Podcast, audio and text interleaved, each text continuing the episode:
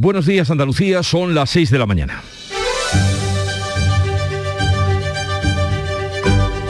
Despierta tu mente, descubre la realidad. En Canal Sur Radio, La mañana de Andalucía con Jesús Vigorra.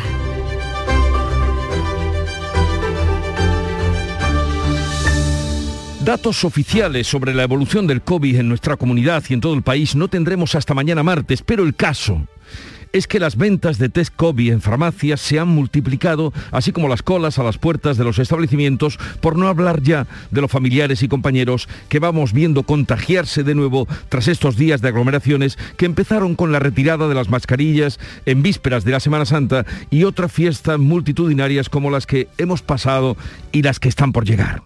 La mayor parte de los nuevos casos de contagio son leves, nos dicen, aunque también ligeramente van subiendo las hospitalizaciones, que ese es el indicador al que nos dijeron debemos prestar más atención. Hoy hablaremos con la doctora Inmaculada Salcedo, portavoz de la Junta para el Seguimiento del COVID y veremos qué nos puede decir de esta situación. Llegamos así al 9 de mayo, Día de Europa y día en el que Rusia conmemora la victoria sobre la Alemania nazi, ocasión esta que brindará hoy a Putin lanzar una soflama patriótica para pedir más sacrificios a su pueblo y para declarar la guerra a Ucrania con su fantasía de liberarla de nazis. En la Plaza Roja de Moscú habrá un gran gran desfile de la victoria sobre los nazis en la Segunda Guerra Mundial y ahí será donde con toda probabilidad veamos al dictador redoblar su apuesta sobre Ucrania y preparar a los rusos para una guerra larga. Ya estamos hoy en el día 75. Mientras tanto, los líderes del G7 se comprometen a prohibir las importaciones de petróleo ruso de manera gradual. No han llegado a la misma decisión, no han llegado a tanto los países de la Unión Europea que siguen pensándoselo. Al margen de esta guerra desigual, injusta y devastadora, un joven español Carlos Alcaraz se alzó con el Master 1000 de tenis en Madrid, arrollando en su juego a Nadal, a Djokovic y Esbere. O sea, eliminó al número 1, al 3 y al 4 y él se coloca en el número 6 del ranking mundial. Al terminar la gesta le oí decir al joven campeón, para ser tenista necesitas millones de horas de trabajo, sacrificio y sobre todo pasártelo bien, que nada sea obligatorio y disfrutar jugando. Ahí lo dejo por si a esta hora de un lunes les ayuda a emprender con ánimo la semana. En Canal Sur Radio, la mañana de Andalucía con Jesús Bigorra. Noticias. ¿Qué les vamos a contar con Manuel Pérez Alcázar? Buenos días, Manuel. Buenos días, Jesús Vigorra. Pues vamos a empezar con el tiempo. Los cielos este lunes estarán poco nubosos o despejados, habrá nubosidad de evolución diurna en la sierra sin descartar algún chubasco ocasional en el interior oriental. Temperaturas en ascenso, localmente sin cambios, vientos de levante en la vertiente mediterránea, variables flojos en el resto tendiendo a componente sur. El levante fuerte en el estrecho nos está trayendo estas temperaturas veraniegas que hemos venido sintiendo en las últimas horas y que hoy van a dejar hasta 33 grados en Córdoba y 34 en Sevilla. Y vamos ahora a contarles la actualidad de este día que pasa por un nuevo repunte en la venta de test del COVID-19. Aumenta la demanda desde Semana Santa tras dejar de ser obligatoria la mascarilla en interiores. Preocupación en los expertos por el efecto de las fiestas de primavera. Muchos ciudadanos reconocen que en su entorno han detectado en las últimas semanas más infecciones. Las farmacias también constatan un aumento en la venta de test, aunque no están causando problemas de abastecimiento. Y hace dos semanas para acá ha incrementado el número de ventas y estamos vendiendo más té pero sin ningún problema no han abastecido de manera normal y correcta. Eh, hará como un mes hubo un descenso en la demanda, y, pero ahora se ha incrementado de manera exponencial. Sí, vendemos bastante más que, que hará como tres semanas. Los expertos temen un repunte de infecciones tras los eventos y grandes concentraciones de esta primavera, aunque es verdad que ahora los efectos son menos graves. El viernes en Huelva, el presidente Juanma Moreno alertaba de la relajación en el uso de la mascarilla. Sí me preocupa el, olvido que hay por parte de todos, ¿no? En la feria de Sevilla, la mascarilla ha pasado a ser ya parte del pasado pero claro, cuando estamos concentrados, cuando hay concentración de decenas de personas, sí que deberíamos de ser prudentes todos Este martes volverán a actualizarse los datos. En los últimos 14 días, más de 28.000 personas se han infectado en Andalucía. El pasado viernes se registraron 2.000 casos más, 44 fallecidos y 40 ingresados más. La incidencia entre los mayores de 60 años es preocupante. Alcanza los 813 casos. La Junta insiste en pedir al Gobierno que autorice la cuarta dosis de la vacuna entre los mayores de 80. Esta semana se abre el plazo para que los partidos formalicen las listas de candidatos para las elecciones andaluzas del 19 de junio. La coalición de izquierdas por Andalucía solicita que se susane el error que ha excluido a Podemos que presentó la documentación fuera de plazo. Por Andalucía desiste de recurrir la decisión de la Junta Electoral, pero ha presentado esta noche un escrito de subsanación como fórmula que permita incluir a Podemos. El escrito considera un error formal el retraso en el envío de la documentación por el que Podemos y Alianza Verde quedaron excluidas de esta confluencia. Podemos finalmente ha desistido de presentar el recurso ante la Junta Electoral Central al estimar que tendría poco recorrido porque el registro de la coalición llegó 14 minutos tarde. Los partidos tienen de plazo para la presentación de candidaturas desde este miércoles y hasta el próximo lunes 16 de mayo. Los servicios tecnológicos de la Junta concluyen entre hoy y mañana las comprobaciones para saber si los teléfonos móviles del gobierno andaluz han sido espiados también por Pegasus. El presidente de la Junta ha pedido máxima claridad y transparencia al gobierno de Pedro Sánchez para saber si algún presidente autonómico ha sido espiado. El consejero de la presidencia de la Junta, Elias Bendodo, acusa al gobierno de Sánchez de inventar una trama de espías para desviar la atención sobre la inflación o los problemas económicos. Menos de 48 horas ha tardado la directora del CNI en desmontar la maniobra esta que os he contado, la cortina de humo de Sánchez, por su supuesto espionaje con el único objetivo de desviar la atención.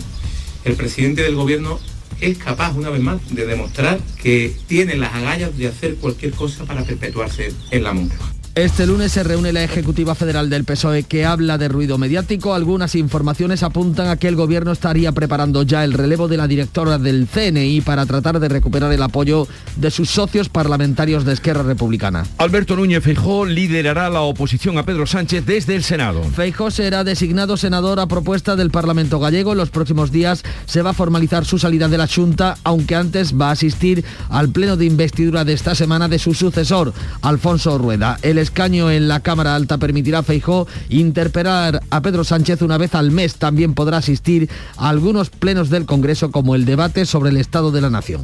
Un menor muere ahogado en una balsa de elegido. En el puerto de Santa María se investiga el atropello mortal de un bebé de dos meses por un familiar cuando estaba aparcando el coche. Un niño de nueve años fallecía en la tarde de este domingo ahogado al caer a una balsa de agua en la zona de Santa María del Águila, en la localidad almeriense de Elegido. Se ha activado el protocolo judicial a la espera de aclarar las circunstancias circunstancias de este suceso. En Cádiz, un juzgado del puerto de Santa María investiga el atropello mortal de una niña de 19 meses el pasado sábado.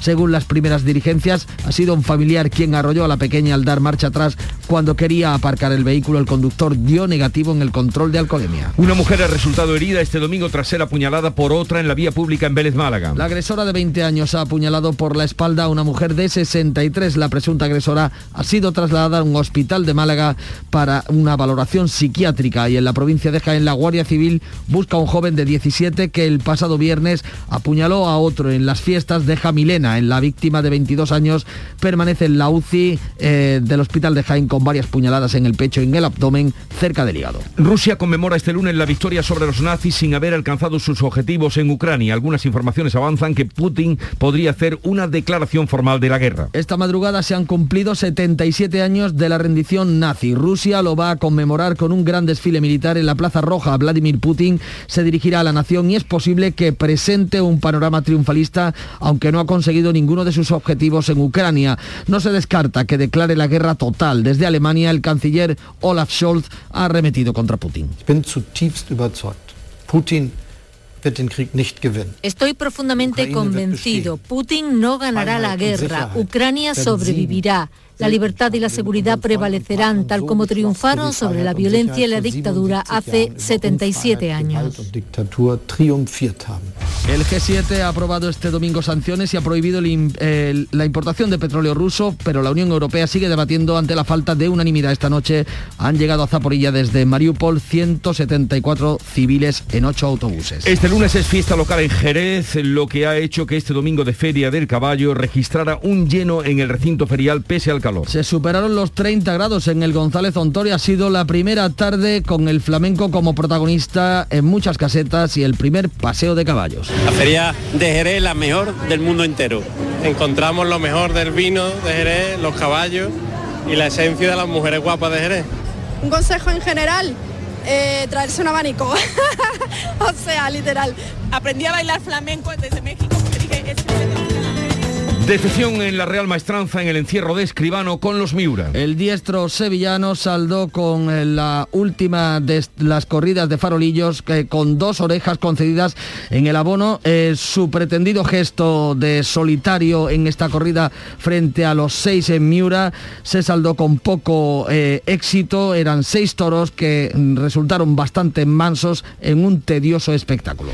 En deportes, el tenista murciano Carlos Alcaraz se impuso en la final del Open de Madrid al alemán Esvérez por 6-3-6-1. Gracias se queda corto, pero, pero bueno, la verdad que he podido ganar por, por el apoyo. Siempre he dicho siempre he dicho que en todos los partidos hay momentos difíciles y con el apoyo de toda la gente, con vuestro apoyo, es muy fácil salir de, esos baches, salir de esos malos momentos.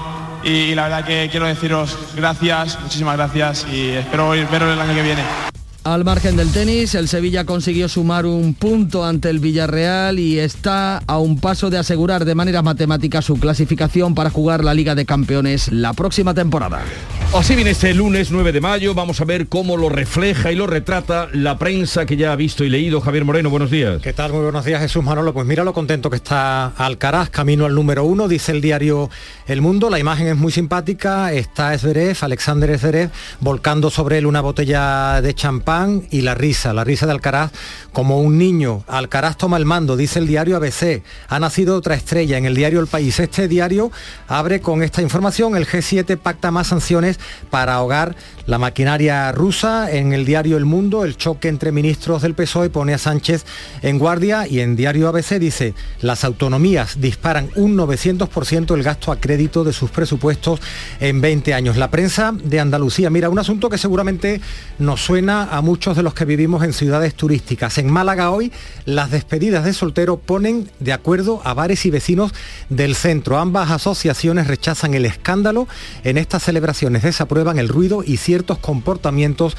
e indumentaria inadecuada. Despedidas de soltero, pero también de soltera. En Diario Córdoba, este asunto crece un 6% por encima de la media nacional. ¿El qué? Pues la venta de tabaco mueve en Córdoba 42 millones en tres meses. En Ideal de Almería, la pandemia alarga la espera quirúrgica y de especialistas en hospitales de la provincia. Torre Cárdenas con 246 días tiene la demora más larga para operarse y el Toyo con 73, el que menos. En Diario Ideal de Granada, la mejor empresa de España para trabajar está en la provincia. Un análisis de 364 firmas españolas alzó a en Gran Vía como la mejor. Y en Huelva Información, nuevas prospecciones mineras buscan yacimientos en Huelva, en Puebla de Guzmán y en Paimogo.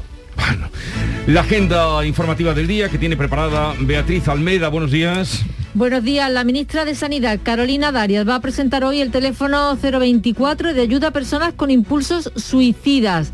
Se estima que pasan unos 90 minutos entre el momento en que toman la decisión firme de quitarse la vida y el suicidio y ese tiempo, esos 90 minutos, pues es un margen en el que se pueden hacer muchas cosas. Hoy también vamos a conocer la ley universitaria que recoge el derecho a los paros estudiantiles, a las huelgas y hoy es el Día de Europa, un tanto desconocido entre la población. Cada 9 de mayo Bruselas celebra la paz y la unidad de los países europeos que propició la histórica declaración de Schuman. El edificio de la Comisión Europea se ha teñido esta noche de azul y amarillo, del azul y amarillo de la bandera de Ucrania, que representan el amarillo del trigo y el azul del cielo ucraniano. En Málaga, el Sindicato Médico Andaluz convoca una nueva concentración para reivindicar una atención primaria de calidad y también eh, se manifiestan por la mejora de las condiciones laborales en las urgencias. Y en Sevilla se reúnen los expertos de la tecnología 5G en un foro muy potente que por quinto año va a mostrar lo último y lo más exclusivo. Te leo. Un perro robot ideado para vigilancia y primeros auxilios, robot móviles de control remoto, coches eléctricos, aplicaciones de inteligencia artificial o demostraciones de avatares con personas, que no sé lo que es. Pero, que trataremos de explicárselo porque hablaremos de ese foro 5G que hoy se va a celebrar o se inicia en Sevilla. Gracias, Beatriz. Y la mañana, ¿cómo amaneció la mañana, querida Charo Padilla? Buenos días, estupendamente. No sé si habrá robots que sean fontaneros, no. Un fontanero no, no lo sustituye un robot. Te lo digo porque he estado hablando hoy con tres fontaneros, van de viaje desde Lucena a la base de Rota, donde están haciendo unas casas en la misma base y eh, pues el trabajo de Se fontanería. Ocupan de la fontanería. Eh, eh, Pedro, pues José Mándamelo y luego Manolo. a mi casa. Claro, no encuentro que yo, ninguno. Perdona, es que yo le he dicho, eres un, eres un hombre deseado, digo, con perdón de tu señora esposa, pero es que cuando alguien se le, o sea, en la casa de, de, de cualquiera de nosotros eh, hace falta un fontanero, pues esta gente además llevan más de 50 años, de algunos de ellos de experiencia, 50, Sí. 40 y 30, y digo, ¿y sa- ¿sabes dónde han aprendido? No, antes, ahora hay FP, no, no, antes era a la vieja usanza. Sí, Te ibas con con uno un maestro. y, y te iban enseñando. En fin, ha sido eh, eh, muy divertido hablar con estas eh, tres personas de Lucena, Fontanero. Yo le he dicho, mira, si hace falta yo de Lucena aquí te pago, ¿entiendes? y hemos preguntado por el virus, porque me da la sensación de que hay un, ahora mismo está el virus que levantándose otra vez está en, en racha y efectivamente hay mucha gente de nuestros oyentes que han pillado el virus. Y tengo que decirte que he estado este fin de semana en Baeza y Úbeda Ah. y cómo yo he podido vivir sea, a la- con la edad que tengo sin ir a estas dos ciudades. Qué me, cosa más me bonita. alegra un montón oírte decir eso. ¿Has disfrutado entonces? Bueno, de verdad, pero eh, señoras, señores del- de, de- de Canal Sur Radio, o sea, si no lo han visitado tienen que ir. ¿Qué ciudad más bonita las dos? ¿Cómo estaba de gente? Muy bien, Eh, o sea, no era una cosa... No de- era, Pero mm, eh, pero, eh, es que está tan cuidada, tan limpia, no había ese impacto visual de, de- de las casas, de los sitios, me ha encantado. Seguiremos hablando en otro momentito de esa impresión que trae, desde luego en buena lógica, de su visita a Úbeda Baeza. Un poco de música para animar la mañana que nos llega desde Canal Fiesta Radio con el número uno de esta semana. Levantaremos al sol, nos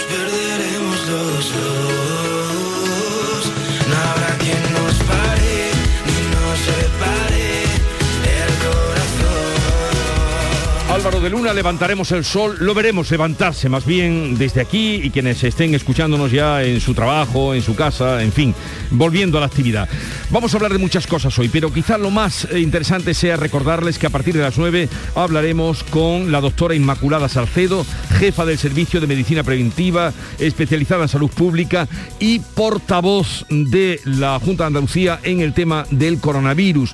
Ella es la que desde que comenzó esta pandemia viene contándonos la situación y hoy eh, será la que pueda evaluar esta apreciación que tenemos de que la cosa sea complicado y mucho. Luego vendrá por aquí Francisco Arevalo y terminaremos el día con la visita de Nolasco que viene a presentarnos sus últimas creaciones.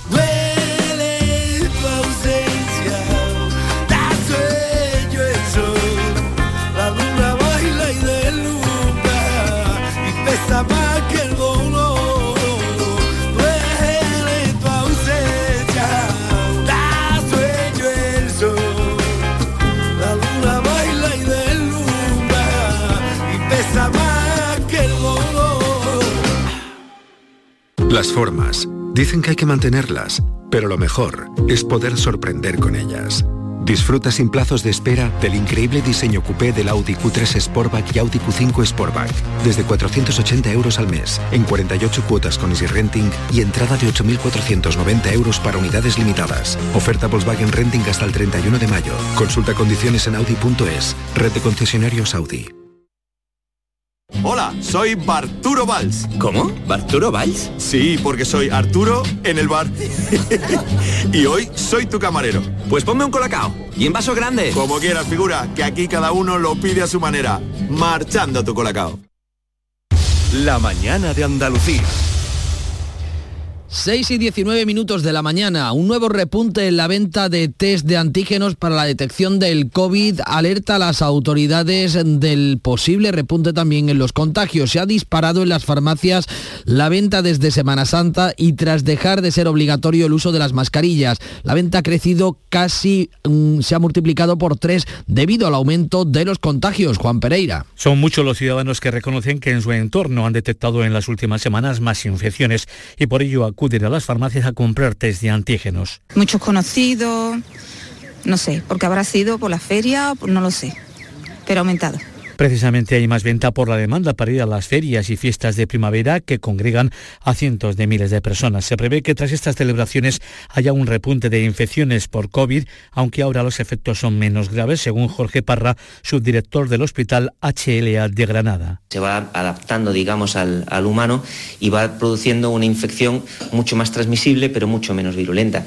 Este nuevo repunte está lejos del que se produjo a finales de 2021, cuando muchas farmacias se quedaron sin stock de test de antígenos. Ahora no hay desabastecimiento, como nos dice esta farmacéutica. Yo no he notado que haya desabastecimiento de test. La cooperativa está sirviendo más o menos con normalidad y yo he pedido directamente a un laboratorio y también me lo sirven sin problema. Y es verdad que se están vendiendo bastante más esta última semana y la semana pasada, sobre todo esta semana. Los jóvenes son los que más acuden a las farmacias a comprar test COVID, cuya venta se ha disparado en toda España. Este martes volveremos a actualizar los datos. En los últimos 14 días más de 28.000 personas se han infectado en Andalucía. El pasado viernes se registraron 2.000 casos más, 44 fallecidos y 40 ingresados más en los hospitales. La incidencia entre los mayores de 60 años preocupa especialmente ya que alcanza los 813 casos. La Junta insiste en pedir al Gobierno de España que autorice la cuarta dosis entre los mayores de 80 años. Lo hacía a las puertas de este fin de semana en Córdoba el consejero de Salud Jesús Aguirre. Pedimos que se autorice, tenemos la vacuna en la nevera, la vacuna en la nevera no hace efecto, hace efecto puesta y creemos que la población por encima de 80 años deberíamos de estar ya poniéndole la cuarta vacuna. Noticia luctuosa de este domingo. Un niño de nueve años ha fallecido en la tarde de este domingo ahogado en una balsa de agua en la población de Ejido, en Almería. El menor cayó a la balsa en la zona de Santa María del Águila. De inmediato se alertó a bomberos, a la Guardia Civil, a la Policía Local y al Centro de Emergencias Sanitarias 061. Olga Moya, buenos días. Hola, buenos días. Los bomberos rescataban el cuerpo del menor y aunque se procedió a practicarle maniobras de reanimación cardiopulmonar, no pudieron hacer nada por salvarle la vida. Se ha activado el protocolo judicial a la espera de aclarar las circunstancias en las que se ha producido este suceso. Y en el puerto de Santa María, el juzgado investiga el atropello mortal de una niña de 19 meses el pasado sábado. Según las primeras diligencias, ha sido un familiar quien arrolló a la pequeña al dar marcha atrás cuando quería aparcar el vehículo. El conductor dio negativo en control de alcoholemia. Más de la página de sucesos, una mujer ha resultado herida tras ser apuñalada este domingo por otra en la vía pública en Benajarafe, en el municipio malagueño de Vélez, Málaga. La mujer de 20 años ha apuñalado por la espalda a otra de 63. La agresora ha sido trasladada a un hospital en Málaga capital para una valoración psiquiátrica. Hasta el lugar de los hechos se trasladaba Policía Nacional, Policía Local y los servicios sanitarios de la víctima. Se sabe que no se teme por su vida. La policía ha detenido a 82 personas de nacionalidad española y rumana y ha recuperado 58 vehículos de alta gama en una operación contra el tráfico ilegal de vehículos. El dispositivo se ha desarrollado en más de 20 provincias, entre ellas en las de Almería y de Jaén. Todo esto en un fin de semana en el que también la policía, eh, la Guardia Civil, busca en la provincia de Jaén a un joven de 17 años que el viernes apuñalaba a otro en las fiestas de Jamilena. La víctima de 22 años permanece en la UCI del hospital de Jaén con varias puñaladas en el pecho y en el abdomen cerca del el hígado. Es el lunes, es el 9 de mayo y empieza una semana clave para las elecciones andaluzas. A partir del miércoles arranca un nuevo calendario, se abre el plazo para que los partidos eh, formalicen las listas de candidatos en cada provincia. El plazo de presentación de estas candidaturas estará abierto hasta el próximo lunes 16 de mayo. La coalición andaluza de izquierdas por Andalucía ha renunciado a recurrir la decisión de la Junta Electoral, pero ha presentado esta misma noche un escrito de subsanación como fórmula que permita incluir a Podemos en la formación junto a los otros cuatro partidos de izquierdas. Olga. El escrito busca que se susane el defecto por el que Podemos y Alianza Verde quedaron excluidos de la coalición al presentar la documentación fuera de plazo. Por Andalucía considera notorio el acuerdo político y pide que se considere como un error material el escrito de constitución y expone la voluntad de los seis partidos de concurrir juntos a estas elecciones. Desde el seno de la coalición, el secretario general del Partido Comunista, Enrique Santiago, ha calificado la situación de asunto jurídico y técnico y dice que la voluntad de los socios es que se subsane sin problemas. Los problemas que haya habido de tipo técnico por eh, los registros, cómo se han hecho, las deficiencias que hayan podido tener, estamos trabajando para que se subsanen técnicamente y la buena noticia es que hay un amplio acuerdo que es el inicio del proceso de construcción del Frente Amplio en España bajo el liderazgo, con el liderazgo de nuestra compañera Yolanda Díaz. Según ha sabido Canal Sur Radio, Podemos finalmente ha desistido de presentar el recurso ante la Junta Electoral Central porque estima que tendría poco recorrido porque el registro de la coalición llegó 14 minutos tarde. La coalición que hay ahora registrada oficialmente está compuesta por Izquierda Unida, Más País, ECO e Iniciativa del Pueblo Andaluz, la que se envió en plazo sin incluir a Podemos ni Alianza Verde. Y en esta pre-campaña el coordinador general del PP y consejero de la presidencia, Elías Bendodo, ha pedido no fiarse de las encuestas que dan a los populares como partido más votado y ha reivindicado una amplia mayoría para Juanma Moreno. Imaginaos un gobierno del PP o de los 11 partidos que forman la izquierda o ultraizquierda. Eso es imposible ponerse de acuerdo. Eso sería volver muchos años atrás. Bueno, 11. Yo no sé si son 10, 11 o 12, porque el lío que tienen ahora presentando las coaliciones, ¿no? El COVID ha marcado el primer acto de precampaña en el que tenía previsto participar el líder del PSOE y presidente del gobierno. Pedro Sánchez ha suspendido su presencia ante el positivo del candidato socialista Juan Espadas. Quien sí ha asistido a la fiesta de la Rosa en la localidad granadina de Armilla es la vicesecretaria general. Ángeles Ferriz confía en que se solucione el problema con Podemos para que pueda presentarse con la confluencia de izquierdas, pero recuerda que en la izquierda ya hay un partido fuerte. Un partido fuerte que se llama Partido Socialista Obrero Español que tiene un candidato al que precede su gestión, su conocimiento de esta tierra, su conocimiento del gobierno de Andalucía y desde luego yo creo que toda aquella persona, toda aquel andaluz andaluza que desde luego quiera frenar a la extrema y la extrema derecha tiene un partido al que votar, que es el Partido Socialista. En Jerez, la presidenta de Ciudadanos, Inés Arrimadas, también se ha referido al conflicto por el registro de la coalición de izquierdas. Así que yo lo que le digo a los andaluces es que en las próximas elecciones tenemos que elegir en dos caminos. Eh, yo no creo que la izquierda vaya a sumar bajo ningún concepto. Aquí o el PP gobierna con Vox, que lo que vamos a tener es más lío, más follón y no vamos a poder seguir con las reformas, o reeditamos el gobierno del cambio con Ciudadanos. Dos encuestas han dado este domingo una amplia mayoría al Partido Popular. Juanma Moreno lograría sumar más que el resto de formaciones de izquierda en Andalucía. Otro asunto, el caso Pegasus. Los servicios tecnológicos de la Junta van a realizar entre este lunes y mañana las comprobaciones para descartar si los teléfonos móviles de los miembros del gobierno andaluz han sido espiados. Los resultados se conocerán esta misma semana. El presidente Juanma Moreno ha pedido máxima claridad y transparencia al gobierno de Pedro Sánchez y esperemos, y yo deseo, y evidentemente quiero confiar que no hayamos sido infectados por ninguno de esos virus que al final llevan al espionaje. Este lunes se reúne la Ejecutiva Federal del PSOE. Su portavoz Felipe Sicilia le ha pedido al PP que vuelva a la moderación sin referirse directamente a Pegasus. Sicilia se ha hablado de ruido mediático. Por eso le pedimos al Partido Popular que deje de mentir, que deje de hacer oposición mintiendo y que vuelva a la moderación. Le pedimos al Partido Popular de Feijó que dejen de jugar con aquellos que juegan y se hacen fotos con Le Pen, que dejen de jugar y de estar coqueteando continuamente con la ultraderecha de Vox. También en la política, Alberto Núñez Feijó va a liderar la oposición a Pedro Sánchez desde el Senado. De esta forma, en los próximos días se eh, formalizará su relevo al frente de la Junta. En el Senado, Feijó podrá interpelar al Pedro Sánchez una vez al mes. También podrá asistir a algunos de los plenos del Congreso, como el debate sobre el Estado de la Nación. Información, cercanía, diversión. Así es la tarde de Canal Sur Radio con Mariló Maldonado. Tu programa de radio de las tardes en Andalucía. Con toda la actualidad y las historias que más te interesan. La tarde de Canal Sur Radio con Mariló Maldonado. De lunes a viernes desde las 3 de la tarde. Quédate en Canal Sur Radio. La radio de Andalucía. Carlos Alcaraz nos ha dado una alegría en Madrid. Cuéntanos, Carlos Gonzalo.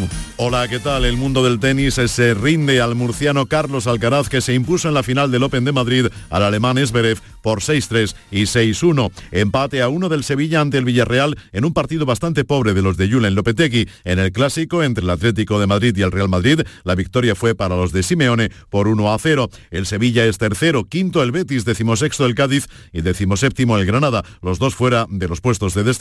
Mañana martes arranca la jornada 36 en Primera División con la disputa de los partidos Valencia Real Betis y Granada Atlético de Bilbao. El Sevilla juega el miércoles ante el Mallorca y el Cádiz el jueves frente a la Real Sociedad en Anoeta. Nuestros representantes en Segunda División, Málaga y Almería, tuvieron suerte dispar. Mientras el Almería ganó por 3 a 0 a la Morevieta, el Málaga no pasó del empate a cero. Por cuatro goles de diferencia, 21 a 17, perdía el Málaga Costa del Sol de balonmano femenino ante el Rocasa Gran Canaria en el primer partido de la final de la EHF Cup femenina. Y la golfista malagueña Ana Peláez se impuso en el trofeo de la Comunidad de Madrid, novena prueba puntuable para el Ladies European Tour. Andalucía son ya las seis y media de la mañana. La mañana de Andalucía con Jesús Vigorra. Y a esta hora de la mañana vamos a ponerles al cabo de la actualidad eh, con el resumen de titulares que dan cuenta de las noticias que les estamos contando con Manuel mm, Pérez Alcázar. La venta de test COVID en farmacia se multiplica por tres. La subida de los contagios por las ferias, fiestas y el fin de las mascarillas impulsa las ventas. La mayor parte de los nuevos casos detectados son leves. Salud volverá a actualizar mañana martes los datos. Un niño de nueve años ha muerto ahogado en una balsa de agua en el ejido, Almería. Los bomberos lo han rescatado de su interior pero no lo han podido reanimar. Las balsas se convierten en trampas mortales al carecer de escaleras o asideros y debido a la superficie deslizante de los plásticos que la recubren. Un juzgado del puerto de Santa María investiga el atropello mortal de una niña de 19 meses. Un familiar eh, la arrolló al dar marcha atrás para aparcar su coche. El conductor dio negativo en el control de alcoholemia. La Guardia Civil busca a un joven de 17 años que apuñaló a otro el pasado viernes en las fiestas de Jamilena en Jaén. El herido de 22 años está en la UCI, se encuentra estable en Benaljarafe, Málaga. Una mujer ha resultado herida este domingo tras ser apuñalada por la espalda por otra en la vía pública. Rusia celebra hoy un gran desfile militar en la Plaza Roja de Moscú, la victoria sobre los nazis en la Segunda Guerra Mundial. No se descarta que Vladimir Putin deje mm, eh, los eufemismos de la operación especial militar y declare definitivamente la guerra a Ucrania. En Ucrania esta noche han podido evacuarse de Mariupol 174 personas más, mientras las tropas rusas dejan un reguero de sangre en una escuela donde se refugiaban 90 personas, solo 30 se han salvado. Los líderes del G7 se comprometen a prohibir las importaciones de petróleo ruso de manera gradual. No han llegado a la misma decisión los países de la Unión Europea, no al menos hasta encontrar una alternativa segura al combustible de Moscú. Podemos y Alianza Verde no presentarán recurso tras no aceptar la Junta Electoral su candidatura a la coalición por haberla presentado fuera de plazo. La coalición por Andalucía, que impulsa Yolanda Díaz, entiende que el recurso no prosperaría y ha optado por pedir que les permitan subsanar el error para que las seis formaciones políticas puedan concurrir juntas. Los servicios informáticos de la Junta inspeccionarán entre hoy y mañana los teléfonos móviles de los miembros del gobierno andaluz para descartar que estén infectados con Pegasus. El caso de las escuchas sigue sobrevolando la política. El presidente del gobierno central y el de la Generalitat se van a reunir para encarrilar la relación. Alberto Núñez Feijó será senador por Galicia y podrá debatir así con Pedro Sánchez en las sesiones de control. Feijó no tiene escaño en el Congreso como tampoco lo tuvo Sánchez entre 2017 y 2018. Ejercerá como líder de la oposición desde el Senado. El cuerpo de la turista española fallecida en la explosión de un hotel de La Habana llegará a España a final de semana. Su novio está hospitalizado muy grave. Ambos se encontraban en el exterior del edificio cuando un camión cisterna con gas licuado explosionó. Los equipos de rescate cubanos siguen buscando supervivientes entre los escombros hay 32 fallecidos. Terminó con éxito la Feria de Sevilla y toma el relevo la Feria del Caballo de Jerez. Hay tiempo de disfrutar hasta el sábado este domingo, ya se ha llenado el Real y se espera la misma concurrencia hoy que es fiesta local en Jerez. Los hoteles están al 80%.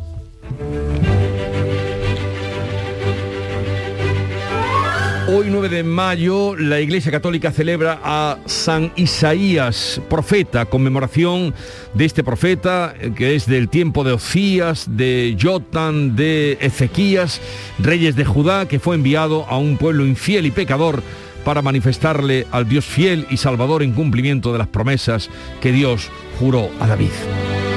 Así es que si tienen cerca un Isaías, hoy es su santo. Y tal día como hoy, pero del año 1929, en Sevilla, hace 93 años, se inauguraba la Exposición Iberoamericana.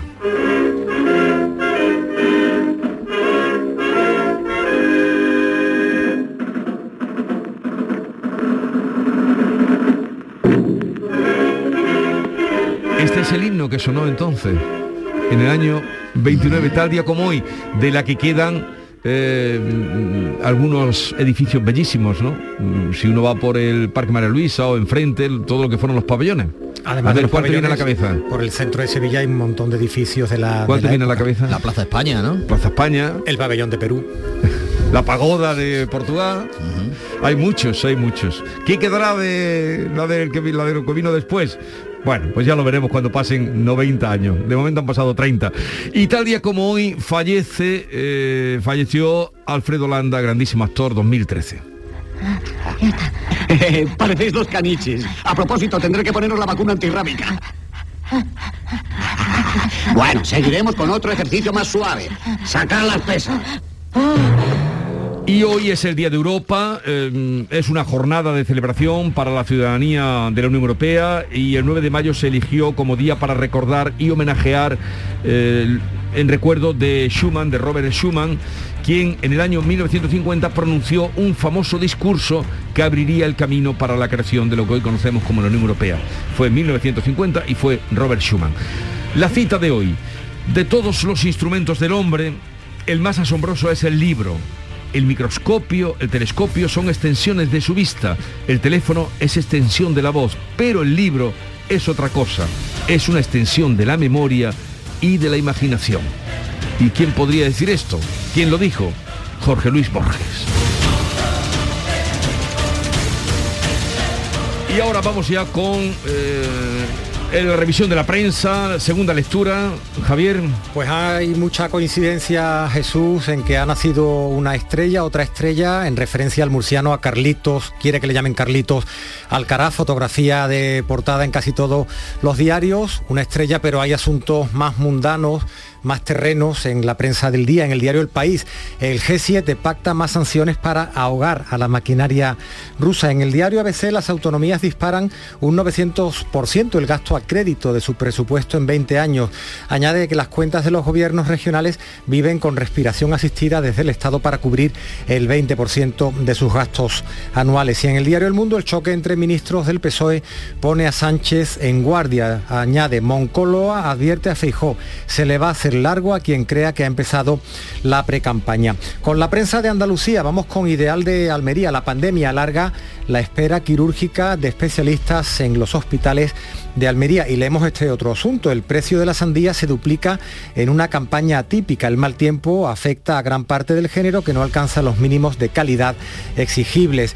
En Diario Córdoba la venta de tabaco mueve en Córdoba 42 millones en tres meses. El sector estima que casi el 40% del consumo procede del contrabando.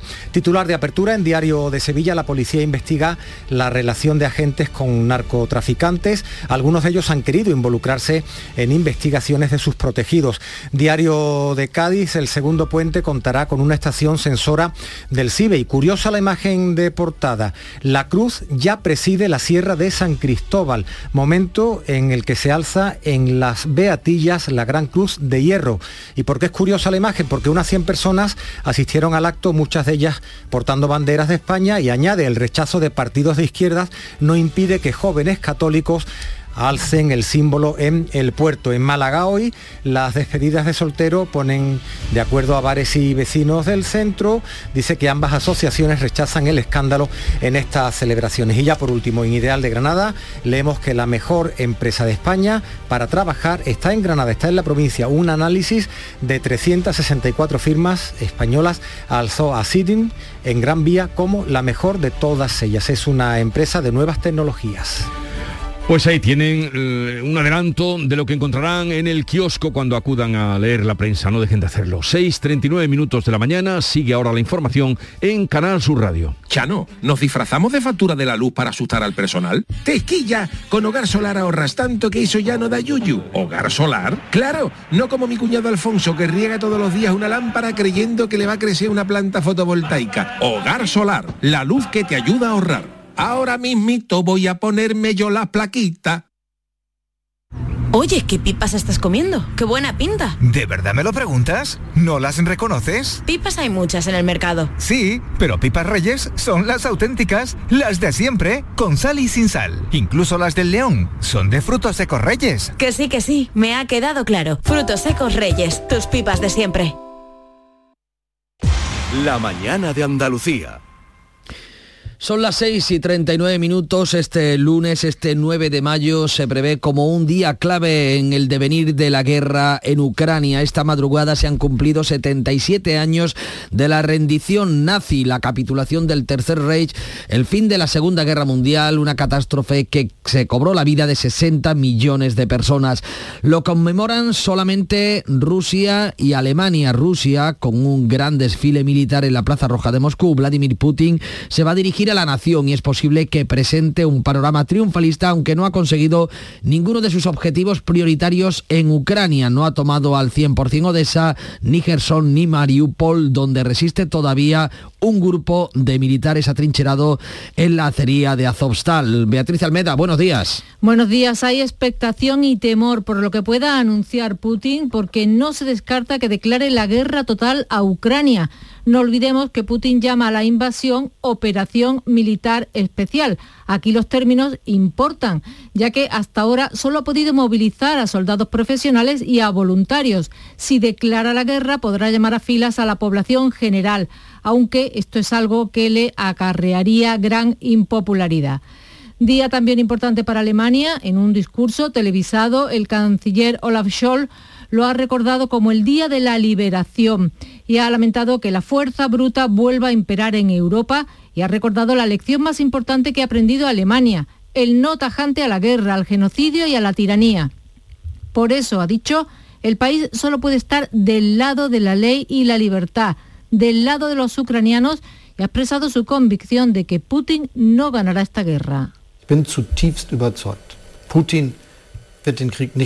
Estoy profundamente convencido. Putin no ganará la guerra. Ucrania sobrevivirá. La libertad y la seguridad prevalecerán tal como triunfaron sobre la violencia y la dictadura hace 77 años. No habrá una paz, una paz dictada por Rusia, ha dicho Olaf Scholz. No la aceptarían los ucranianos ni tampoco los europeos. Esta misma noche, gracias Beatriz, eh, han llegado a Zaporilla desde Mariupol 174 civiles en ocho autobuses. En toda la región del, del, Donbass los combates se han recrudecido. Las fuerzas rusas han atacado este domingo una escuela que servía de refugio a 90 personas. 30 han podido salir, las otras 60 están bajo los escombros. El apoyo internacional ha hecho patente este domingo.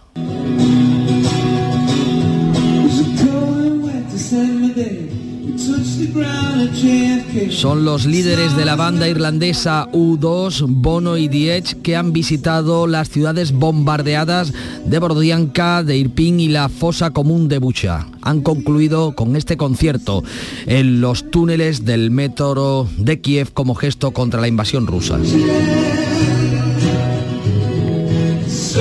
Este domingo el G7 también prohibía las importaciones de petróleo ruso en la reunión de las siete economías más poderosas del mundo a la que asistía telemáticamente el presidente ucraniano Zelensky.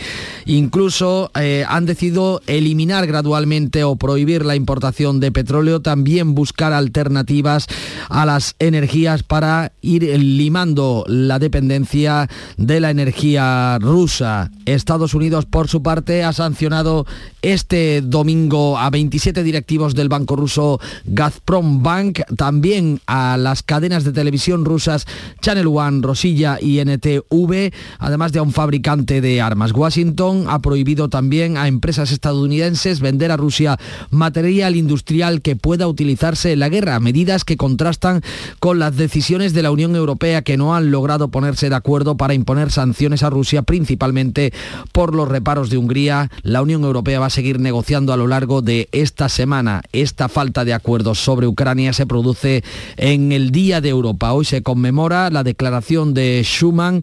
Eh, a falta de este acuerdo en Bruselas, sí habrá un acto en España, en el Senado, para recordar esta efemérides va a colocar en el mapa de muchas multinacionales Sevilla como el punto de encuentro para hacer un repaso eh, y una puesta en común de conocimientos, de proyectos, de ideas, de innovaciones que se están haciendo en todo el mundo. Es Ricardo Medina, eh, está al frente de la organización del foro Sevilla 5G Forum, un acontecimiento que posiciona a la ciudad como referente tecnológico. La jornada se va a desarrollar de manera presencial tras dos años online. Cuenta con la participación de más de 280 empresas de 18 países, empresas como Huawei, Adventech o Toshiba. Un día este lunes en el que el ministro de Universidades, Joan Subirat, va a presentar el nuevo borrador del anteproyecto de la ley orgánica del sistema universitario que incorpora como gran novedad el derecho a huelga de los estudiantes. A partir de ahora estarán exentos de hacer exámenes o de recibir algún tipo de sanción cuando convoquen paros académicos. Un lunes también en el que la ministra de Sanidad, Carolina Darias, va a presentar el teléfono 024 de ayuda a personas con riesgo de eh, suicidio. Este domingo han comenzado obras de finalización en la entrada de Sevilla desde la A49. Están provocando cortes de tráfico por eh, las tardes del domingo y hasta el próximo miércoles. Los cortes están localizados a la altura de la pañoleta en la localidad de Camas y se van a repetir cada tarde a las 8 y hasta las 7 de la mañana. En Córdoba, el ayuntamiento va a aprobar eh, hoy un, eh, en su Junta Local de Gobierno el convenio definitivo para financiar con 25 millones de euros la construcción de la base logística del Ejército de Tierra en la parcela de la Rinconada. El alcalde, José María Bellido, asegura que el convenio se va a aprobar con la firma, aunque se retrasará hasta después de las elecciones autonómicas. Es un paso más para convertir a Córdoba en uno de los grandes núcleos logísticos del país. En el convenio que vamos a llevar a aprobación se regula además el marco específico de esa colaboración que vamos a tener entre Ministerio de Defensa y Ayuntamiento de Córdoba y que deriva del Protocolo General de Actuación que rubricamos entre Ayuntamiento, Junta de Andalucía y Ministerio de Defensa el 17 de septiembre de 2021 en el Alcázar de los Reyes Cristianos. Importante también en lo logístico, de cara a la operación Paso del Estrecho, Marruecos ha anunciado la movilización de 32 ferries, más de 500 viajes semanales para cubrir las líneas marítimas que van a conectar sus puertos con los de España, Francia e Italia. Miramos al exterior. La explosión en el Hotel Saratoga de La Habana se ha cobrado hasta ahora la vida de 32 personas de entre 10 y 77 años, cuatro eran menores de edad.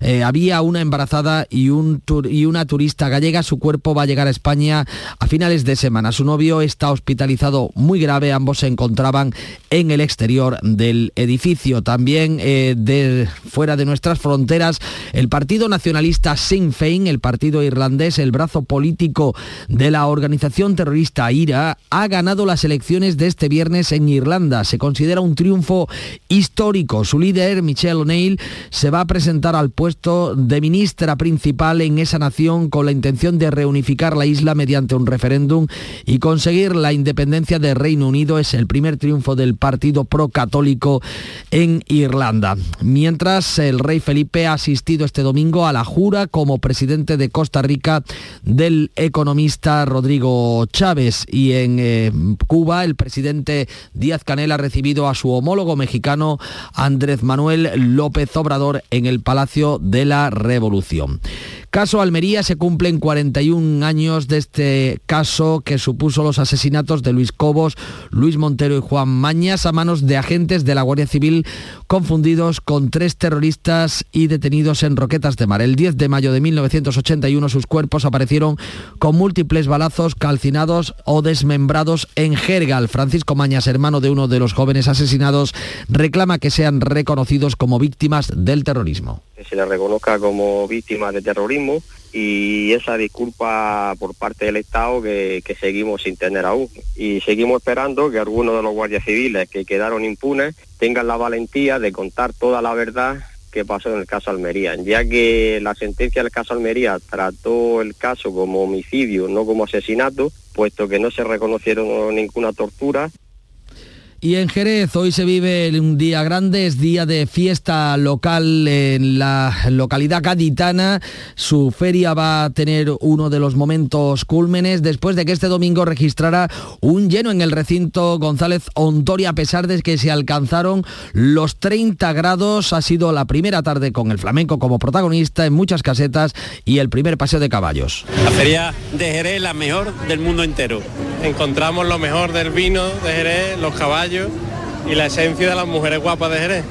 Un consejo en general, eh, traerse un abanico. o sea, literal. Aprendí a bailar flamenco desde México porque dije, es que un día tengo que ir a la feria a bailar. Y hoy es ese día que se me ha hecho realidad. En Sevilla concluía este fin de semana una feria que también se ha considerado espléndida con un máximo de afluencia. Los patios en Córdoba siguen registrando también récord de asistencia y en Huelva este 9 de mayo va a finalizar la romería de la Bella Patrona de Lepe. Todo está listo también para la próxima romería del Rocío con un récord de reservas en la aldea de Almonte. Cuando se acercan las 7 menos 10 de la mañana, llega la sintonía de Canal Sur Radio, la información más cercana, la información de su ciudad y de su provincia. En la mañana de Andalucía de Canal Sur Radio. Las noticias de Sevilla. Con Pilar González. Hola, buenos días. Cerca de 300 empresas y 500 profesionales participan desde hoy en Sevilla en un congreso sobre la tecnología 5G. Grandes empresas de telecomunicaciones, multinacionales, ayuntamientos, universidades y expertos van a reflexionar sobre el estado actual del 5G y cómo evolucionará en los próximos años. Hoy tenemos de nuevo una jornada calurosa con cielo despejado, flojo variable. El viento del sur será por la tarde. La máxima prevista es de 30 34 grados en Écija o Sevilla, 33 en Lebrija y 32 en Morón. A esta hora tenemos 18 grados en la capital. Llega la comedia que cambió para siempre el concepto de la palabra matrimonio. Escenas de la vida conyugal con Ricardo Darín y Andrea Pietra, dirigida por Norma Alejandro. Acuérdate que el martes es el cumpleaños de Eva. ¿Alguna vez en mi vida me pidieron el cumpleaños de mis hijas? Siempre. Entonces, ¿para qué insistí? Escenas de la vida conyugal, del 25 al 29 de mayo en el Auditorio Nissan Cartuja. Venta de entradas en auditorionissancartuja.com. No te quedes sin ella. Si estás pensando en un tratamiento de medicina estética, ven a Clínica Lagüens en Sevilla. Novedosos tratamientos de medicina estética facial y corporal tanto para él como para ella. Más de 30 años de experiencia nos avalan. Si buscas una clínica de confianza con el mejor equipo médico, ven a vernos. Clínica Lagüens, a la vanguardia de la medicina estética. En Canal Sur Radio, las noticias de Sevilla. En tan solo unos minutos a las 7 de la mañana concluyen los primeros cortes de tráfico en la entrada a Sevilla por la A49 por las obras de remodelación del nudo de la pañoleta. Mucha atención porque cada día habrá cortes diferentes entre las 8 de la tarde y las 7 de la mañana y se van a habilitar desvíos alternativos diferentes. Asunción Escalera. Esta tarde se va a cortar completamente la salida 1 en Cama, sentido Puente del Patrocinio, y habrá un desvío en el kilómetro cero hacia la glorieta de los toreros en la Pañoleta en dirección al polígono El Manchón. También se verán afectados algunos tramos de la S30. La noche del 10 de mayo se cortarán los carriles derecho y central de la A49 en la entrada a Sevilla y el ramal Huelva-Camas. La autovía estará abierta al tráfico por el carril izquierdo y se recomienda utilizar los itinerarios alternativos señalizados. El 11 de mayo se procederá al corte de la A49 sentido Sevilla solo en su carril izquierdo. No será necesario establecer desvíos. Y este fin de semana una mujer de 70 años ha fallecido precisamente en la 49 a la altura de Bormujos. Ha salido, ha sido una salida de vía y ningún otro vehículo se ha visto implicado, ha fallecido prácticamente en el acto. El Ayuntamiento de la capital ha hecho balance muy positivo de la feria y la califica de hecho de revulsivo para la recuperación económica de la ciudad por la gran afluencia de público y el elevado consumo, lo que ha supuesto una inyección económica que ronda los 900 millones de euros. Durante estos días casi dos millones de personas han utilizado el transporte público entre Tusán y Metro, mientras que el IPASAN ha recogido 4,5% más que en la última feria. En estos días, la policía local ha aplicado controles para evitar el botellón en los remedios, que según el ayuntamiento ha funcionado. La entrada de carruajes también ha subido cerca de un 2% y en general se han registrado pocos incidentes. Todo ello lleva al delegado de Fiestas Mayores, Juan Carlos Cabrera, a mostrar su satisfacción. Una feria exitosa y no solo por la gran afluencia y el elevado consumo que se ha dado dentro del real de la feria, sino porque se ha desarrollado sin incidencia destacada. Ha habido además un muy buen control de la botellona en los remedios a raíz de la medida que adoptó el gobierno y también el control de la venta de rebujitos en la zona de atracciones. Con otra medida igualmente establecida por el Gobierno, la parada del taxi de la portada este año ha funcionado bien. Un balance positivo que hace el Ayuntamiento, pero las aglomeraciones de los primeros días han puesto sobre la mesa la conveniencia o no de mantener, modificar el modelo de feria con dos fines de semana. El alcalde Antonio Muñoz entiende que funciona y descarta cambios. La feria es un modelo de éxito que yo creo que ahora mismo conviene no tocar, indudablemente retocando algunos aspectos de servicios, de mejora, que siempre hay margen de maniobra, pero en cuanto al formato, yo creo que hay que dejar que se consolide porque, porque está dando resultados.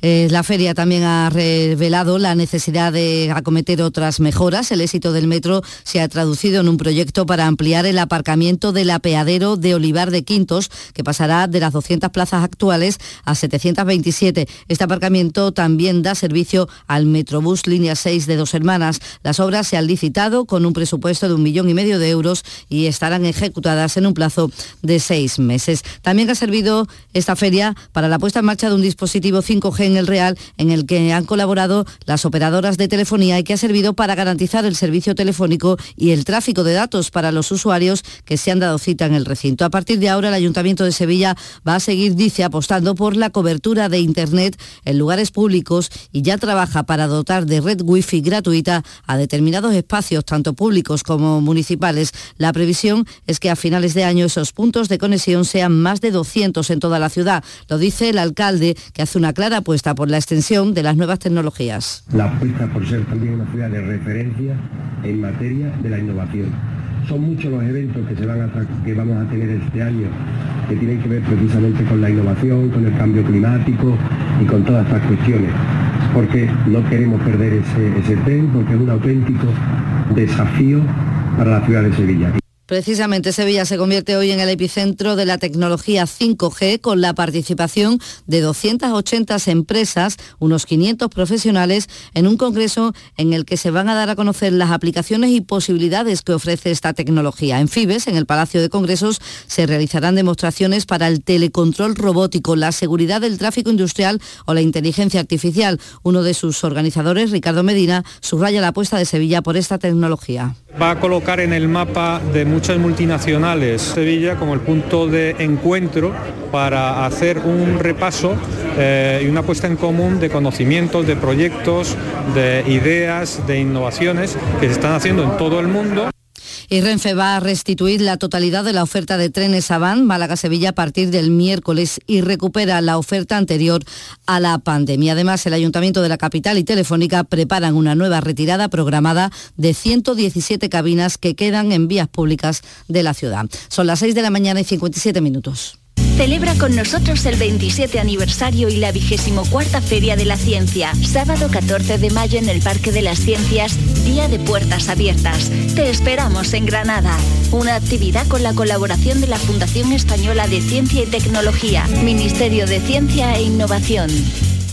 Este próximo miércoles os esperamos en el auditorio Nissan Cartuja de Sevilla a las 7 de la tarde para disfrutar del show del comandante Lara, en vivo y en directo. Nos visitará el dúo Antílope. Si quieres asistir, recoge tu invitación en el propio auditorio, en la calle Albert Einstein sin número, en la isla de la Cartuja, de 9 de la mañana a 2 y media de la tarde y de 4 a 6. Y recuerda, las localidades están numeradas y solo se entregan dos por persona. Date prisa, aligérate que son gratuitas. Disfruta en directo del show del comandante Lara, con la colaboración del auditorio Nissan Cartuja. Las noticias de Sevilla. Canal Sur Radio. La audiencia de Sevilla juzga hoy a dos hombres acusados de estafar a 43 personas con coches de segunda mano manipulados. Alteraban los cuentakilómetros y en uno de los casos llegaron a hacer desaparecer más de 10.000 kilómetros. La Fiscalía reclama cinco años de cárcel para cada uno de ellos. También el Ministerio Público reclama otros cuatro años de prisión para otro hombre que también va a ser juzgado hoy, en este caso por un supuesto delito contra la salud pública. Se le acusa de vender droga en plena calle en dos hermanas. Cuando fue sorprendido llevaba 10 envoltorios con distintas sustancias. Y en el diario de Sevilla lleva hoy en su portada una investigación policial a agentes de la policía relacionados con el narcotráfico, un asunto archivado en su día y que se habría reabierto ahora de nuevo en un juzgado de Sevilla. En materia cultural les contamos que el Alcázar cerró el pasado abril como el mejor mes desde octubre de 2019 tras recibir más de 183.000 visitantes. Deportes, Carlos Gonzalo. Hola, ¿qué tal? Empate a uno del Sevilla Fútbol Club en su visita al Estadio de la Ceramiga, donde se midió con el Villarreal. El equipo de Julián Lopetegui estuvo a merced de su rival casi todo el partido y se resolvió la cosa en los últimos minutos. El gol del Villarreal llegó a los 86 y el empate de Cundé en el 95, casi al acabar el tiempo añadido. Y sin solución de continuidad, mañana martes de nuevo Liga, jornada 36 en la que Real Betis viajará hasta Mestalla para medirse al Valencia. También habrá baloncesto. El Betis Cosur recibirá al Gran Canaria. Este lunes a la una de la tarde, la tertulia de la jugada de Sevilla en Burro Nervión. La gastronomía más canalla se cocina en el barrio de Nervión. Burro Canaglia, en calle Luis Montoto 112. El análisis, el debate y los protagonistas del fin de semana deportivo en Burro Canaglia Nervión. Y el director general de la Vuelta Ciclista a España presenta hoy la vuelta que va a ir desde Sanlúcar de Barrameda a Tomares. 14 grados a esta hora en Estepa, 16 en Marchena, 16 en Gines, 18 en Sevilla. 呀。